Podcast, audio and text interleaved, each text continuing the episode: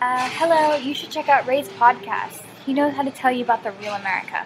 Hello，大家好，我是老马啊。最近收到了一个上海的一个大四的男生的一个微信，他就说他想去美国读书，然后但是他大四才做的决定，于是呢他就还没有托福跟 GRE 的成绩，然后结果就去找中介，然后中介呢就说他应该去 gap year 一年，就是他应该去休息一年，然后专门来准备成绩。然后我说哎，这其实跟我很像，因为我当年也是这样，就是我没有一毕业直接出去，我也是 gap 一年。但其实美国是有专门的，嗯，大学会有类似的一些项目，就是你可以直接去读他的项目。于是我就帮这个男生，他是土木专业的嘛，帮他找到了一个也是美国前一百的学校，啊、芝加哥的那个 UIC，然后那个学校就可以让他去读那个项目，然后之后可以直接去美国。所以我觉得，哎，没有必要去 gap，没有必要去听这个中介的话，青春多宝贵啊！虽然现在我们已经开始收到很多的 offer 了，但是依然来得及。所以，如果有同样需求的，你可以联系我，我会帮你去看一些学校的官方项目，去找到最合适你的方案。我是老马，欢迎联系我的微信 t 幺幺零一九二六七九。Our whole universe was in a hot, dense state that nearly 14 billion years ago expansion started. Wait, the earth began to cool, the autotrophs began to drool, Neanderthals developed tools, we built a wall. We built the pyramids, math, science, history, unraveling the mystery that all started with a big bang. Hello，大家好，欢迎收听本期的老马侃美国，我是老马。 今儿特别荣幸，咱们今天连线的是来自南美的同学，这 Lucy，其实之前也上过节目，当时聊过美国的职场的一些不公正的待遇，然后哎挺不容易，特别是特别为他们的这个爱情故事所感动，而且他们现在也终于的嗯定居到了南美。来，Lucy 跟大家打个招呼。大家好，大家好，你好，老马，很高兴又邀请我回到这个节目，谢谢谢谢。来稍微介绍一下吧，您这咱们这没联系的半年都发生了什么？这半年啊，我从上海搬来了南美厄瓜多尔定居，啊嗯，之前几个月都在尝试适应这里的生活吧，然后学习西班牙语，还有自己几几个项目也在也在开展。嗯，但总体来说的话，在南美的日子相比在上海，相比在美国都要慢许多许多。啊、主要的时间还是在观察这里的文化差异、这里的生活方式，还有自然风光。今天其实我们最主要想聊的是这个被遗忘的南美洲，就是特别是当疫情到来的时候，我们发现大家的眼光都关注在非常大的国家，嗯，很多小的地方就是真的很可怜，因为物资更加的不够，然后。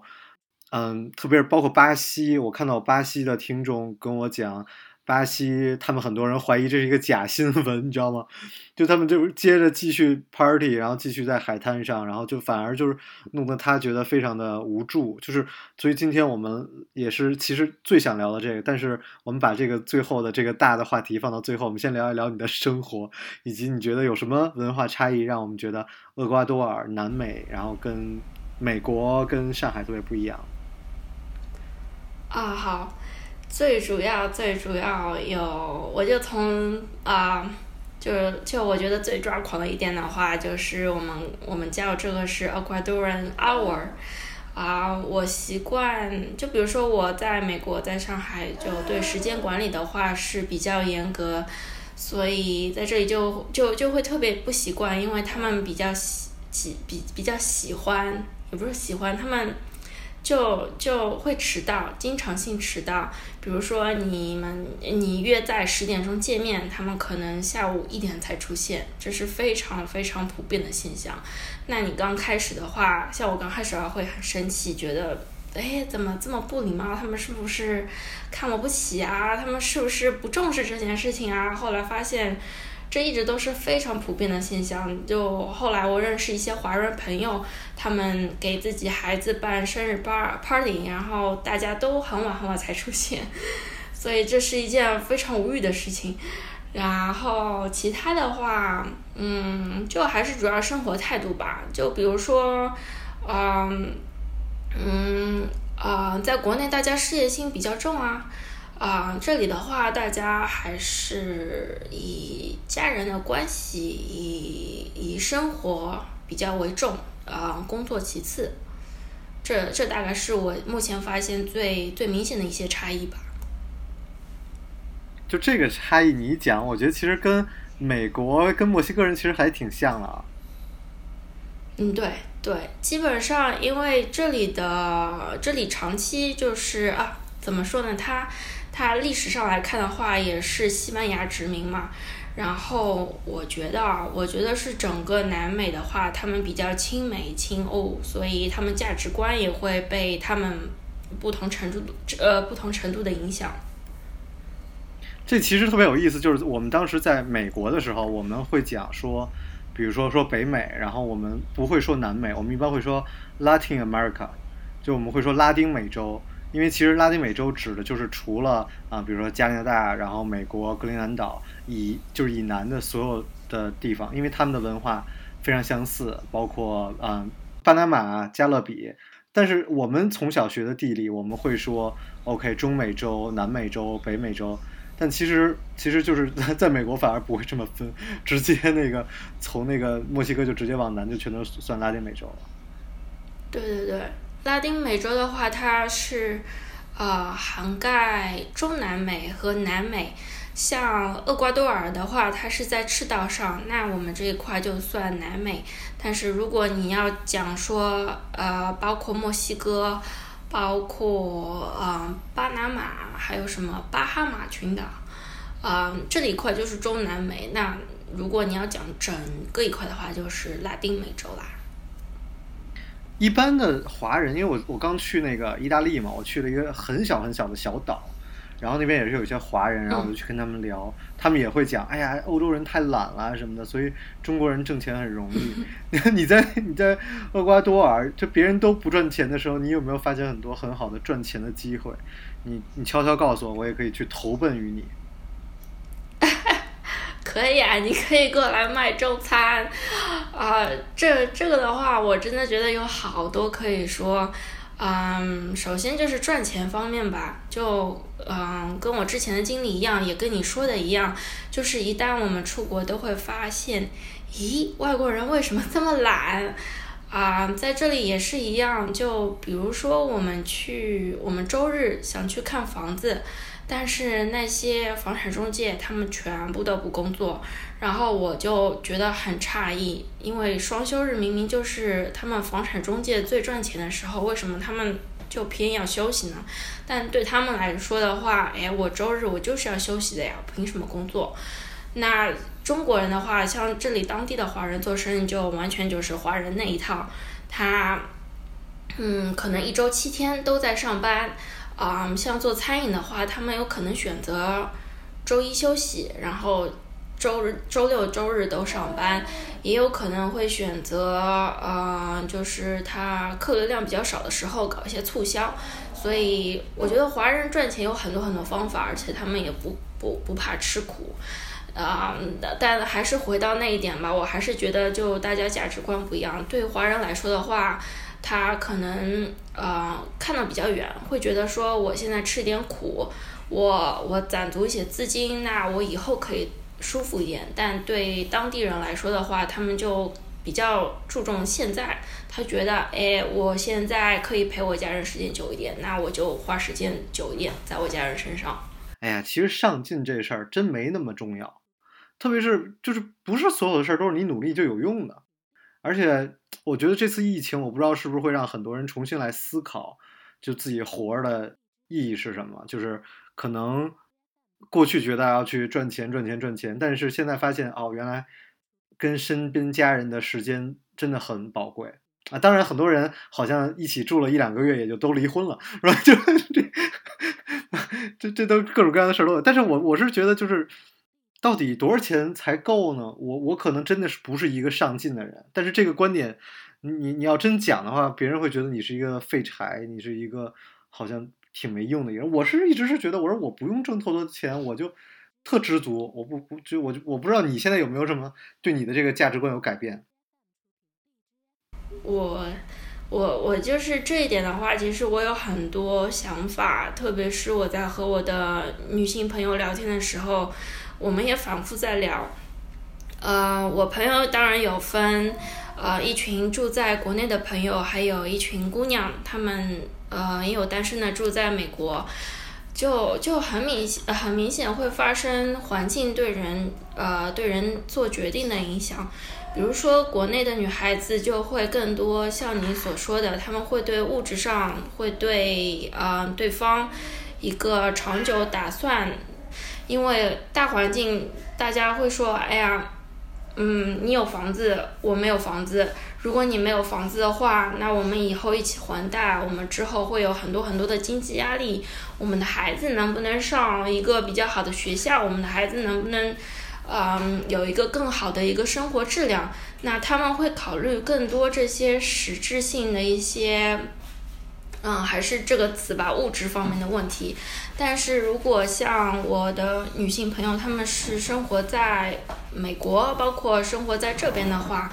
她们考虑的更多事情可能是自己的事情，比如说。哎，我在呃职场上可以做哪些事情？我以后职场上的安排会怎么样？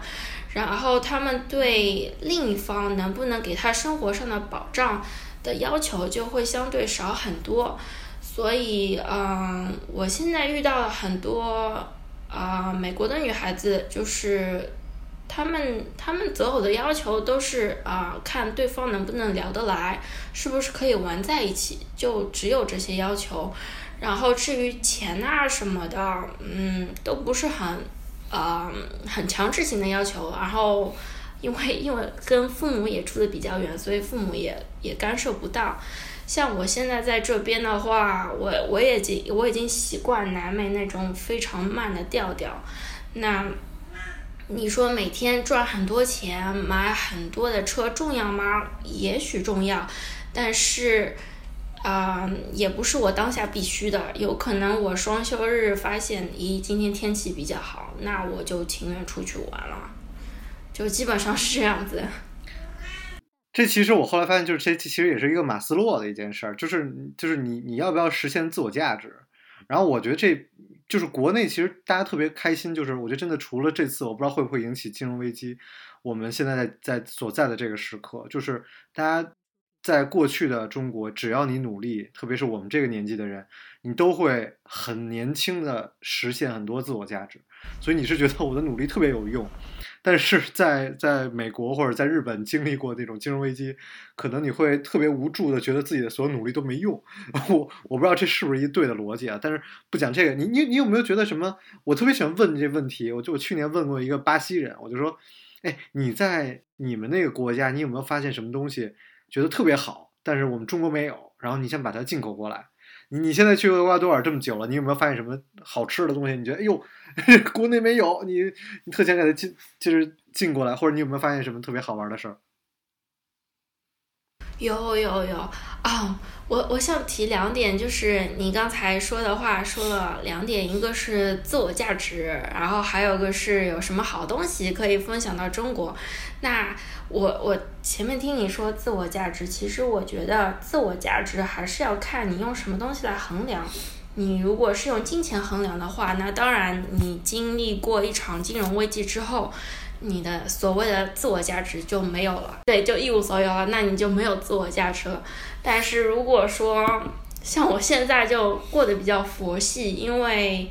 啊，我现在西班牙语也没有说的很溜，所以我的事业都在起步阶段。那对我来说，我我就没有自我价值了吗？也也不是，因为我在这边的话，也在尝试实践很多新的东西，比如说用有限的西班牙语去交了很多新的朋友。还有自己组了 Meet Up 那些那些活动，那那些尝试新的事情的话，对我来说，就是我就是在实现我的自我价值。所以的话，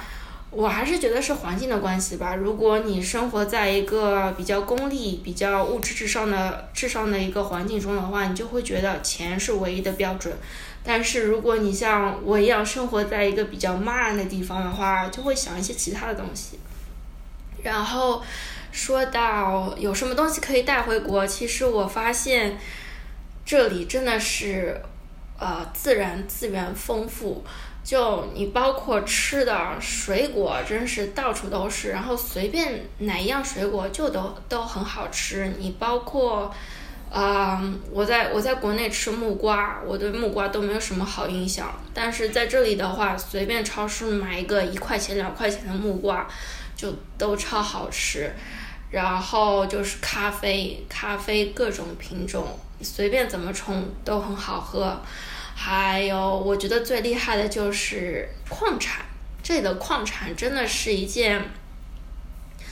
呃，怎么说，就没有我以前想象中这么这么难以接触的事情。我们上次是去山上，去一个小镇，那个小镇的话是以卖首饰、金银首饰闻名的。我们去了之后就发现，那些小铺都在卖金矿。然后我们问他们这些金矿哪里来，他就说就是隔壁那条河里面捡的，我们就觉得好神奇啊！对对，就惊呆了，就觉得就很多东西你以为很难得到的东西，都就是可能在市场上你会他们会放很多市场价值在商品上，但是你真的去那些小镇的时候，就发现你可以就是就是唾手可得的。所以我觉得这个还还挺有意思的。你觉得生活在一个小的国家，跟我们之前生活在美国、生活在中国这种这种世界第一、第二的大国，这种政府啊，然后这种媒体，你你有什么感觉吗？嗯，我我是想说，刚开始来的话，会有一段时间很失落，你会觉得他们做事情怎么这么没效率？然后，但但其实你看媒体的话，他们媒体也不会有一手资料，就大多数也是从主流，就是北美、欧洲那些主流媒体那边去去去抄，可以说是抄吧，就是看他们那边有什么话题，然后他们就引进过来一起讨论。嗯，如果本地新闻的话，就。就比较像小生活在小镇吧，就是谁谁谁啊，哪个农场大丰收，啊，哪个公司又又又建了什么大楼，然后我就就对我来说都没有什么兴趣，呃，所以我平时的话还是。读读北美，读读那些英文的刊物比较多一些，因为他们那边的话做研究也比较多，做市场研究啊，做科学研究。但像这些小国的话，他们就没有这些资源。他们平时的话还是就是 Fiesta Forever，就就这种这种调调，每天都就这种调调。所以像像。我是中国人，然后去美国待过一小段时间的话，就呃一落地在这里一落地就会觉得一些失落，就觉得这里好像与世隔绝，都都不想争什么主流啊之类的。比如，当我们选择一个地方去移民的话，我们其实会考虑当地的教育，我们会考虑比如工作机会，然后房价等等等等。然后，但其实还有特别重要，就是医疗，特别是这次疫情，我觉得让很多人更加的觉得医疗这件事儿太重要了。那你觉得在厄瓜多尔现在，你觉得医疗情况怎么样？医疗，嗯，疫情的话，嗯，怎么说？我可以分成两部分说吧。一个是你就是没有发生疫情的时候，这里的医疗就。嗯，怎么说？我们家的话是用那种上门上门服务的家庭医生那种医疗，就是你打一个电话，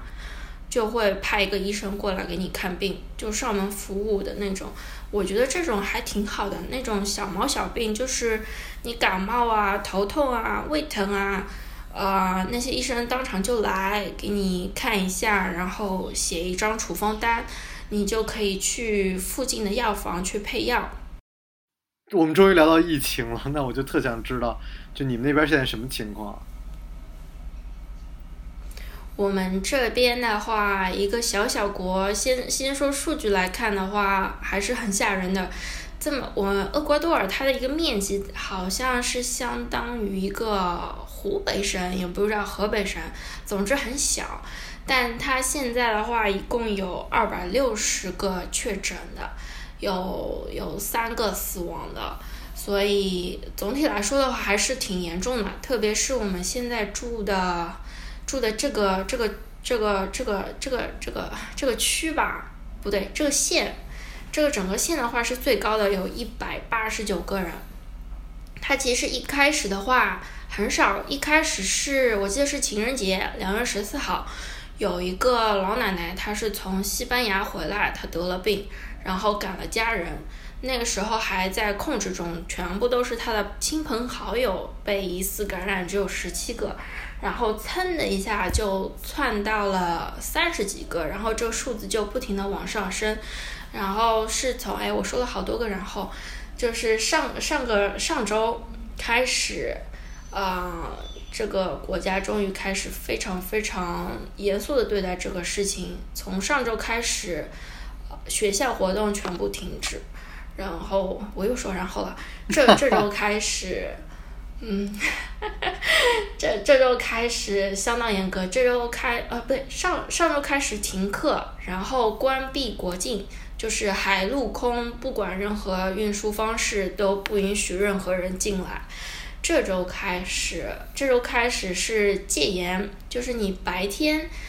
白天你是只能去超市或者药店或者宠物商店，呃，其他的话，其他活动你是不允许去的。晚上的话，现在是。呃，隔天就是，比如说周一是下午两点，周二是下午四点，隔天那段时时段之后，就所有人不允许出门。啊，那现在的话是有警察、有军队都驻扎在街上，抓到一个就去去监狱或者罚款六千美金，所以他这个惩罚措施的话非常严格。他就大量在管，但我我其实觉得真的是不管不行，一定要管，因为上周停课之后，很多人以为放假了，就很多人就直接去海边度假了，造成呃很多很多人都拥挤在一个那都拥挤在海边，那就造成了很大的风险，大家都会得呃感染上那个新冠，现在就是这个情况。你们当地的那个收入是什么情况？收入很糟糕，收但是，他现在是每月最低工资平最低平均工资是四百美金，据说已经是全南美洲最高的了，啊，但我知道还是有百分之百分之六十几的人是没有长期雇佣合同的。然后有百分之，我我我不是很确定这个数字，因为以前我看过，但是我记得好像是百分之十几，是极度贫困的。极度贫困的话，就是说他每天的收入是低于两块美金的，所以他们就很穷很穷。呃，但但这里的话，好像是很穷的人都是有医疗保险的，这这我就不是很清楚了。但是现在目前的情况是说，一般很穷的人都是住在山上，都是那些原住民。但现在原住呃亚马逊丛林的感染情况还不是很严重。就我看到我那个朋友圈在巴西的朋友讲，就是说，嗯，巴西大概有一亿人，他们的家庭收入在一百美金以下，所以他们的孩子能吃上饭的方式就是去学校上学。那么，当他们的孩子一不去学校上那个上学呢，就孩子没饭吃。所以你知道这事儿，其实就大家一听都觉得，哎呀，巴西这么惨。然后就是因为我妈不是去支教嘛，然后我印象特别深，她去了两年支教了已经。然后第一年在的那个地方就是学校没有食堂，然后就是大家都是小朋友自己带饭，然后就真的有的人带的不好，然后还会有小朋友互相抢饭吃。然后第二个就是在湖北的一个学校。然后那个学校真的就是国家特别大的补贴，然后有有专门的阿姨去做饭，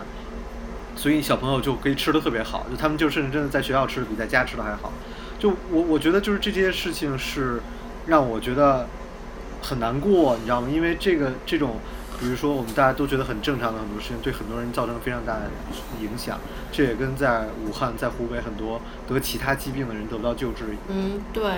啊，说到这个的话，我还挺推荐看一本书的，叫叫《贫穷的贫穷的真相》。呃，天哪，那个名字的话是叫质的《Poor Economics》。对，贫贫穷的本质，对对对。那本书的话，就会提到很多贫困地区，他们是怎么通过一些措施去帮助本地的孩子可以健康成长的。然后后来发现就是很难，因为你给了钱，他们就买电视，因为那个穷人没有 穷人没有那个眼光去投资在教育上，他们更愿意去投资在一些可以获得那个迅速获得快感的地方，就是所以这个就就很那个很有意思，就很像那个好像深圳的那个三和 那个三和青年三和大神，说到厄瓜多尔，我发现一些好玩的事情的话是，尽管这里很穷吧，这里真的是很穷，因为你想平均最低收入的话四百美金，就真的只有一点点钱。啊、但是他们还挺热衷于参加那些政治活动，就比如说，呃，选票啊，然后他们也很在意是哪个领导去代表代表他们的利益，然后他们也会很积极利用那些社交媒体发声，比如说 Twitter 啊、Facebook，他们都会表明自己的立场，就说我我我的生活遇到些什么问题，我需要一个嗯怎么样的一个领导去改善我们的生活。所以这点的话，我还是我在这里的话，我就觉得还还挺还挺欣慰的，就会你会觉得，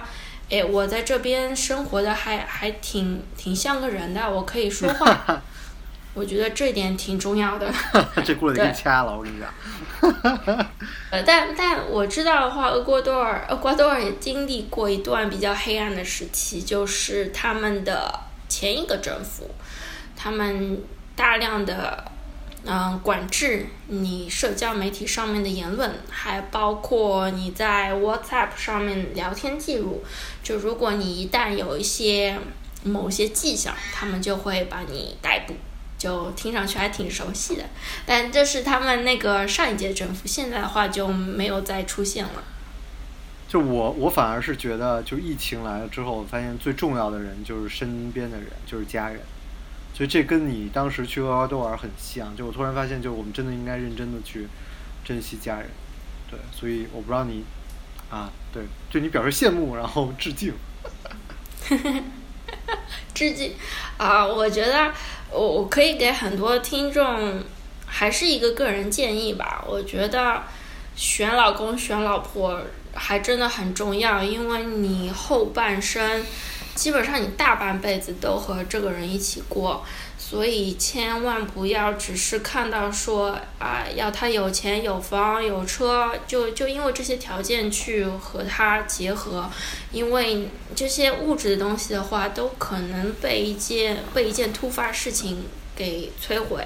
所以你在选择你这个大半辈子相处的一个人的时候，还是多看一些精精神方精精神层面的层面的那个沟通吧，互融。对，然后我希望你这种以这种降维打击，这这话对厄瓜多尔可能不是特别尊重，但是我希望你以这种中美的国际视野，能够在厄瓜多尔打出一片金金矿的小天地，然后之之后成为一个富婆，然后让我去厄瓜多尔投奔你。可以啊，我没钱的时候你也可以来投奔我，每天吃吃水果就行了，这个我还是可以负担的。If I only had one match left, would I try to light a fire under you? If I could only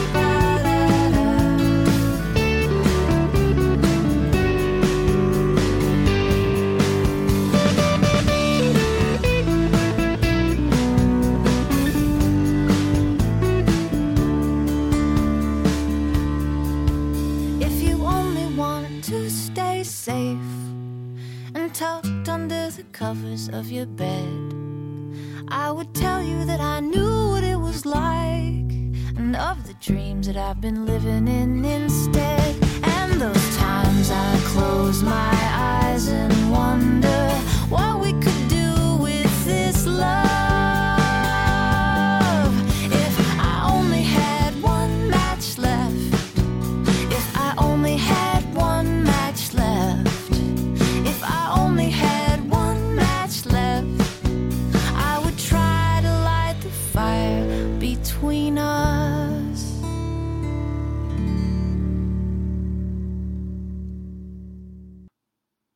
蛋时间，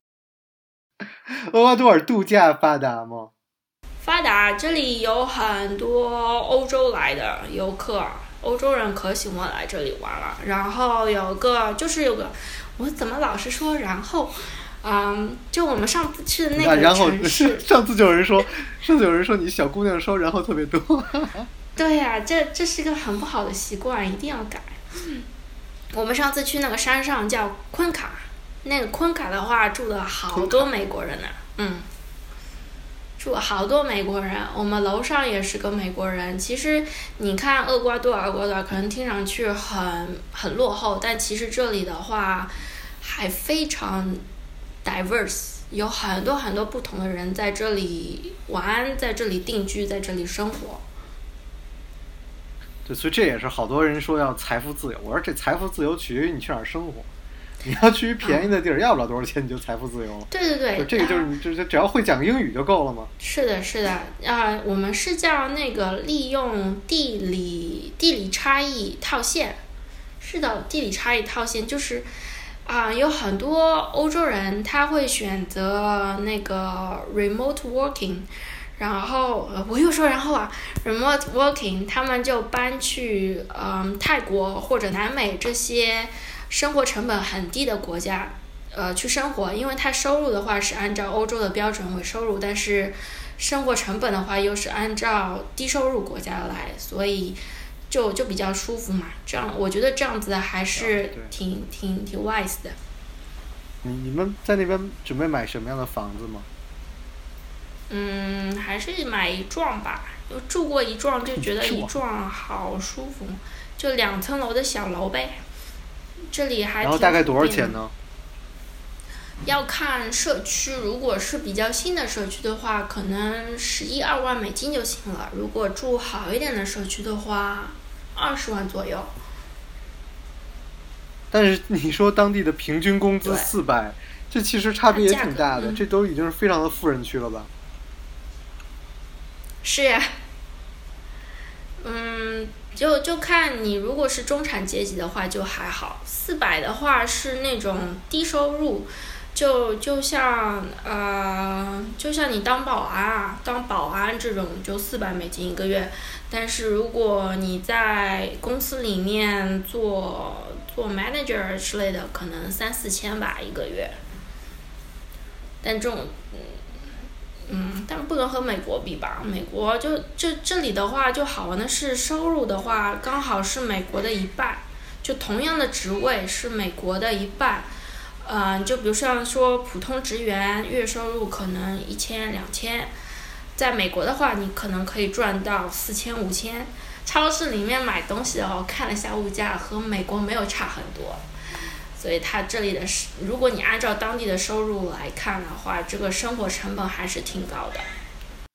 然后也觉得告诉你一定还是要保重，然后告诉你别的国家现在真的很紧张，就是大家都嗯戴口罩，然后开会都是戴手套，然后出门都是戴手套，所以你们一定要在家里，然后宅着，不要整天出去了。谢谢谢谢啊、我知道你老马的听众有很多也生活在海外，那我也想借机，嗯，提醒一下大家，一定在外也要小心，因为现在的政治气候是这样子，可能华人会遭到很多不公的待遇，所以一定要小心小心小心，就尽量。嗯，疫情的期间就尽量不要出去，但你一定要出去的话，就尽量结伴出去吧，我是这么觉得的。对我上期节目讲我自己受到歧视，然后很多人劝我，然后我一想，我觉得也有道理，就是那没有办法，就是这件事儿发生了，然后，嗯、那个时候就国外还没有，所以当然别人当然会去去质疑你。那么我们就你们不可能张着嘴去跟别人辩论，你唯最唯一能做的就是保护好自己，所以大家先保护好自己吧。这个事情一定都会过去的，是历史的潮流，永远都是向前在在推动的。好，那这就是本期的老马侃美国，感谢你的收听，感谢 Lucia，我们下期节目再见，拜拜。